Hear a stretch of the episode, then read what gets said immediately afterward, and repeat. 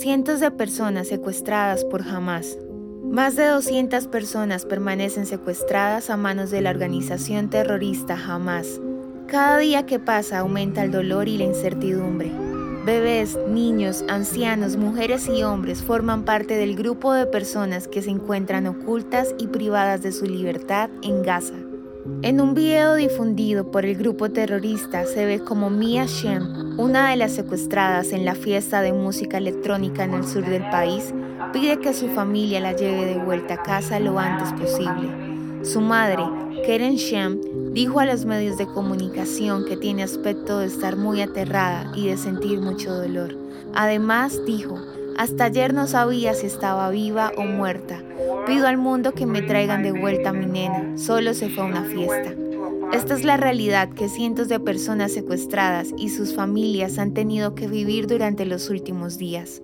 Mientras espera la liberación de cada uno de los rehenes, se han llevado a cabo diversos actos simbólicos en Israel y alrededor del mundo, como la mesa de Shabbat vacía, instalada frente al Museo de Arte de Tel Aviv, una larga mesa desierta, con mantel, sillas blancas, copas y platos vacíos que reflejan el dolor por su ausencia.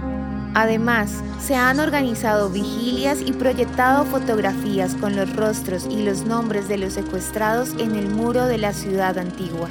Aunque la espera genera ansiedad y dolor, se planea que los rehenes sean liberados por medio de negociaciones o un eventual rescate. Hasta el momento, el grupo terrorista ha liberado a cuatro secuestrados de los más de 200 que tienen en Gaza. Las familias y aquellos que han expresado su solidaridad con los cientos de secuestrados exigen su pronta liberación y esperan su regreso.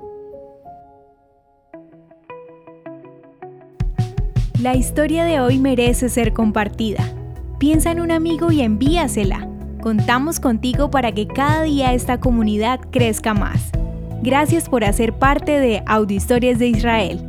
El contenido original de Audio Historias de Israel fue provisto y realizado por Philos Project.